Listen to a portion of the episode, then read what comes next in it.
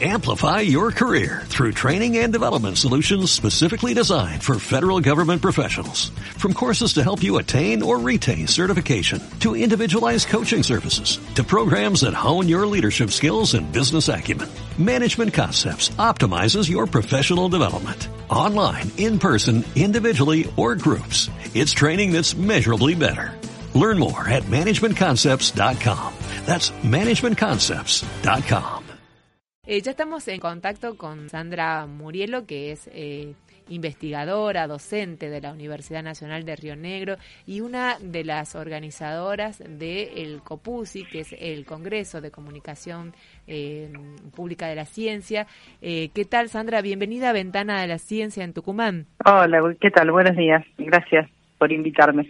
Bueno, queremos conocer un poco, Sandra, cómo fue. Nosotros, eh, desde Ventana a la Ciencia, eh, pudimos participar del, del COPUSI que se realizó eh, en Bariloche y pudimos presenciar algunos debates muy interesantes. ¿qué, ¿Con qué se quedan luego de finalizado este encuentro como conclusiones importantes de lo que haría falta para fortalecer la comunicación de la ciencia? Mira, eh, bueno, el Congreso sí fue, el evento fue muy rico, ¿no? Y eh, hubo muchas discusiones distintas, este, en muchas mesas hubo cerca de 200 personas participando en vivo y unos 50 virtuales, digamos, un congreso híbrido. Así que la verdad que hubo muchos, muchos ejes, ¿no? De discusión. Pero como algo mm, que me parece que, que, que rodeó todo, que atravesó de alguna manera todo el evento, es la necesidad de, de dar a la comunicación pública de la ciencia, de, de las ciencias y de las tecnologías, digamos, un lugar, eh, hacerle un lugar en la agenda pública, hacerle un lugar en la agenda política, eh, para que sea un área valorada dentro de las instituciones y el sistema de producción de ciencia y tecnología y obviamente eh, valorada por quienes este, de alguna manera pueden facilitar que estas actividades se realicen, que haya un campo de investigación, que la gente se pueda formar, o sea, que haya financiamiento, que haya políticas que apoyen este campo, ¿no? Eh, esa, esa discusión, digamos, atravesó de alguna manera distintos espacios, ¿no? Porque ahí ya hace a, la, a la valoración del campo en general, que que bueno, que como pudimos ver y, seguimos viendo, ¿no? En un contexto de crisis como esta pandemia que nos atraviesa, eh, bueno, es fundamental, ¿no? Es fundamental cómo se comunica y qué se comunica.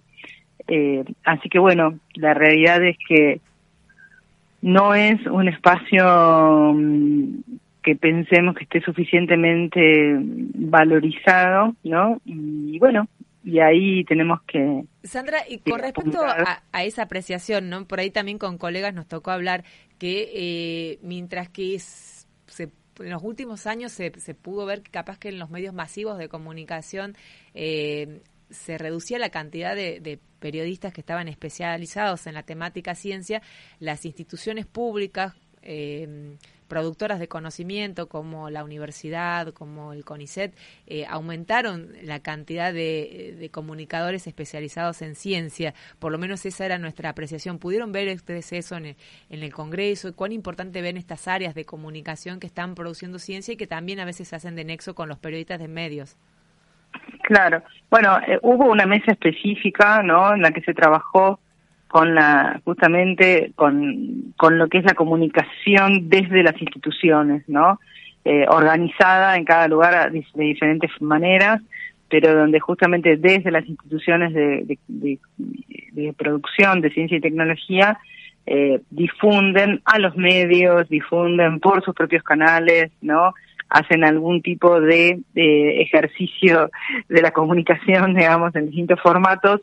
Eh, bueno, hubo una mesa eh, en la que participaron profesionales de distintos lugares del país, ¿no? Este, bueno, donde ustedes participaron, este, y mm, la idea de justamente contar, ¿no? Y comentar cómo, cómo se trabaja en cada, en cada lugar, eh, para que estas experiencias también se puedan replicar y, y fortalecer. Porque bueno, a veces desde sí, desde las propias instituciones, digamos, se fortalece y se mejora digamos, la, la producción de conocimiento, bueno, eh, hay una mayor probabilidad, digamos, también de que los medios eh, repliquen de alguna forma las, las novedades, las noticias, la información con más con más profundidad incluso, ¿no? De con un abordaje más profundo y no que sean noticias eh, muy pasajeras o muy superficiales, digamos que a veces son las que, que bueno, finalmente eso, se termina anunciando actividades, por ejemplo, que obviamente es importante, digamos, pero pero que no no hacen al, al corazón de lo que de las discusiones o de los temas que se están abordando. Bueno, también en, los eh, medios locales, aquí por ejemplo en Tucumán, a veces eh, se, observa que ante temas que pueden ser centrales, como eh, la, tala o la predisposición de, o, la poda de, de especies vegetales, que tienen a veces la palabra, a veces los políticos, y no los profesionales, ¿no? Los que trabajan en el área, por ejemplo, de la vegetación, como que a veces cuesta instalar el, el rol de los investigadores para debatir a veces temas de la agenda de la agenda del día, de la agenda pública. Aquí en Tucumán ocurrió eso porque se, se cayó un ejemplar de eucalipto y, una, nena quedó eh, gravemente herida porque fue en una plaza pública y de ahí era todo el debate acerca de eh, cómo conservar todo el arbolado público y, y quién se hace cargo de eso, ¿no? Pero digo, desde ahí partirá muchísimos otros temas, como ser la pandemia, eh, cuestiones que hacen a la salud pública, que qué importante es eh, poder... Eh, tener la voz de los especialistas en eso, ¿no? Y que muchas veces no se, no se los aborda, no se los invita en muchos medios. Claro, a veces no, por eso a veces en los medios no no son los medios los que directamente abordan al especialista, pero pero justamente eh, por eso que bueno los medios tienen también su propia agenda no este también es importante el rol de las instituciones eh, científicas y tecnológicas que son las que saben qué especialistas tienen qué estudios se realizan en cada lugar no a qué a qué problemáticas locales o regionales este pueden responder con sus, con sus conocimientos con lo que con lo que se trabaja allí mismo. Es muy importante que estas instituciones estén atentas y estén y estén en los medios y hagan llegar a los medios digamos eh, lo que pueden aportar y lo que pueden colaborar además de tener obviamente no sus propios sus propios canales pueden o sea hoy en día eh, con la proliferación digamos de las redes sociales eh, bueno hay toda una actividad no es cierto o canales por lo menos para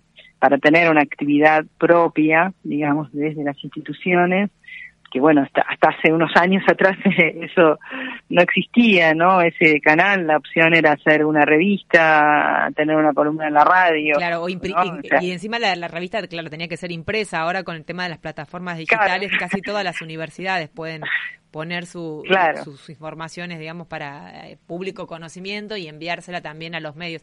Que, y la idea es que... tenemos canales, la cosa es que los usemos, que los usemos bien, digamos que que nos formemos también para utilizar esos canales, porque también es un aspecto que nosotros señalamos y que trabajamos en este encuentro, es la necesidad de la profesionalización, de la formación este, en el campo, y hoy en día tenemos, bueno, varios eh, posgrados ya en el país, tenemos, nosotros también tenemos posgrado acá en, en la Universidad Nacional de Río Negro, donde tenemos una maestría y una especialización en comunicación, digamos, donde trabajamos, la comunicación pública de la ciencia, también, digamos, pensamos que es, digamos, un factor más que, que colabora, ¿no?, con, con hacer una mejor comunicación, con tener más comunicación, con que los profesionales que están insertos en estos espacios eh, valoricen esta tarea y también le puedan hacer con la bueno, con la profesionalidad que requiere, ¿no? Ahora, Sandra, mientras que ustedes eh, en Río Negro, por ejemplo, en la universidad tienen esta especialización, la Universidad de Córdoba,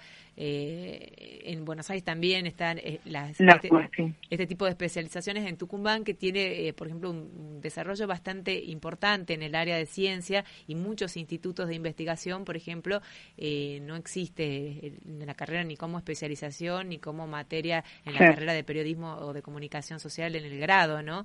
Eh, claro, Ahora, para un oyente común, por ejemplo, de radio, ¿por qué es importante que haya comunicadores de ciencia y periodistas científicos para abordar determinados temas?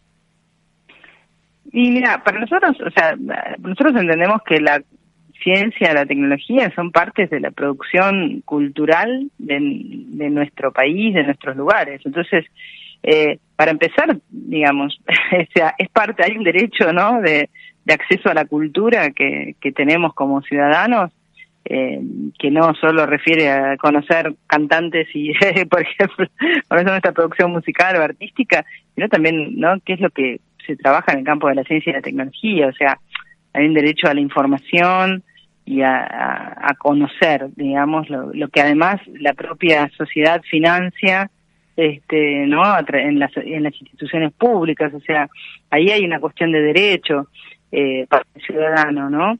Y además, bueno, en algunos casos este, concretos, y pongo la pandemia como ejemplo porque la tenemos a mano, digamos, pero hay muchísimos otros, este, eh, bueno, muchas veces o sea, hay que poner en discusión las propuestas que, que provienen del campo científico-tecnológico, pero sin duda, digamos, en algunos, en muchos casos estos hay aportes importantes a la resolución de alguna problemática. Después podemos discutir, digamos, cuáles son los beneficios, las contras, digamos, uno puede poner en discusión, que creo que me parece que es algo también fundamental, ¿no? Este, debatir sobre la producción científico-tecnológica, pero sin duda en muchos casos los aportes de la ciencia y la tecnología son resolutivos de alguna situación de conflicto, ¿no? Y además lo importante de, tener la...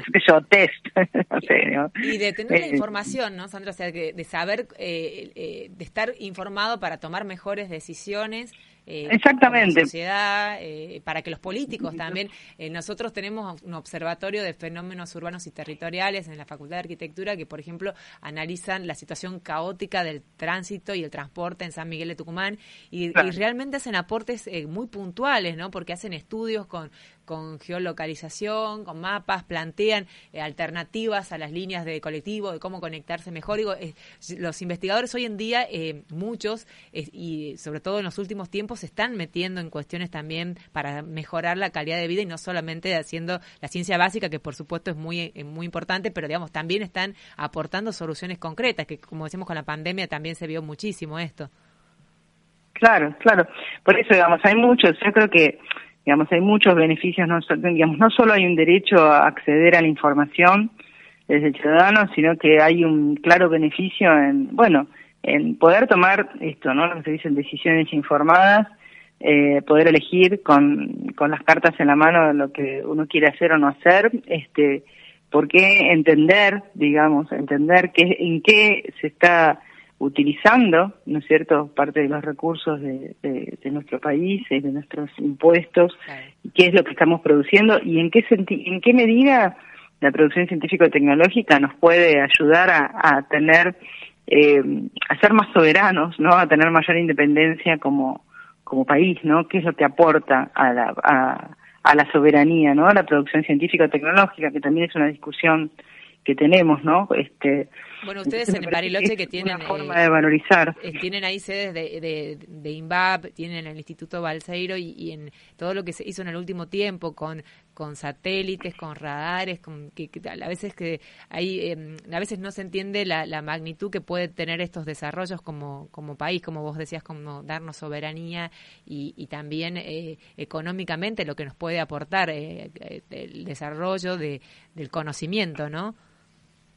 Claro, o sea, tenemos, o sea, tenemos en la mano siempre, bueno, siempre es, es así como, no, es distinto en la ciencia y la tecnología de lo que es en la vida, ¿no? Cuando yo tengo, yo, yo gano independencia, puedo definir, puedo decidir mi destino, digamos, si esto que pasa en la vida de un sujeto pasa en la vida de un país también, ¿no? O sea, si tengo herramientas en la mano y tengo, y me puedo producir eh, solo o en alianza con otros, pero digamos con una, con un conocimiento de de, de, cómo se realizan ciertos procesos tecnológicos, ¿no? Que ese know-how, como lo llaman, es fundamental este, para, para poder tomar decisiones y poder decidir rumbos, ¿no? Eh, digamos, es, esa, esta construcción de la soberanía este, científico-tecnológica se hace apostando a, bueno, poniendo recursos, formando gente, ¿no? O sea, son procesos largos, trabajosos, digamos, los, este, pero estamos, estamos, tenemos un país que tiene un desarrollo científico-tecnológico importante que obviamente hay que cuidar, potenciar e incrementar y también, y un aspecto de esa producción científico-tecnológica es su propia comunicación. Nosotros lo entendemos también como parte del proceso de, del mismo proceso ¿no? de producción de conocimiento. La comunicación es una parte de eso. Entonces, bueno, tenemos que mejorarla, tenemos que aprender a hacer, tenemos que usar distintos medios. Y la, verdad que lo que se vio en el Congreso fue muy variado en, en, producción y en gente que estaba eh, armando hasta sus propios medios y asociándose con gente para eh, brindar alternativas de, de, comunicación. Sandra, te agradezco muchísimo este contacto con Radio 10 Tucumán. Eh, y desde ya felicitaciones por el Congreso, que por lo menos presenciándolo y participando, eh, para, para mí en lo personal fue súper interesante y creo que, que fue exitoso en, por lo menos en las metas, ¿no? De debatir, de poner temas en la mesa y, de, de conocernos y poner temas en común, ¿no? Claro, sí, seguro, seguro, sí. Eh, la oportunidad de habernos encontrado presencialmente después de todo este tiempo de pandemia eh, fue muy enriquecedora, muy festejada, ¿no? Decir, bueno, nos podemos volver a, encontrar, charlar cara a cara. Así que nosotros les agradecemos este, a todos los que estuvieron presentes y bueno, gracias a ustedes por por venirse desde Tucumán, ¿no? Este, un viajecito. todos quieren venir a Bariloche, pero Bariloche está lejos y Bariloche es caro. pero es sencillo. Sí, sí, pero la, como, como eh, contaba Sandra Hermosa, la, la oportunidad de, de participar eh, en, en, una actividad en vivo después de mucho tiempo, creo que, que también todos teníamos como muchísimas ganas de, de vernos y, y, de algunos casos de conocernos, porque nos conocíamos online, porque estamos muchos en algunas redes comunicados entre comunicadores de ciencia, pero por ahí no nos conocíamos en persona y, y Bariloche fue oportunidad. Un abrazo grande, Sandra. Perfecto. Bueno, muchísimas gracias. Gracias por este, este espacio. Amplify your career through training and development solutions specifically designed for federal government professionals. From courses to help you attain or retain certification, to individualized coaching services, to programs that hone your leadership skills and business acumen, Management Concepts optimizes your professional development. Online, in person, individually, or groups. It's training that's measurably better. Learn more at managementconcepts.com. That's managementconcepts.com.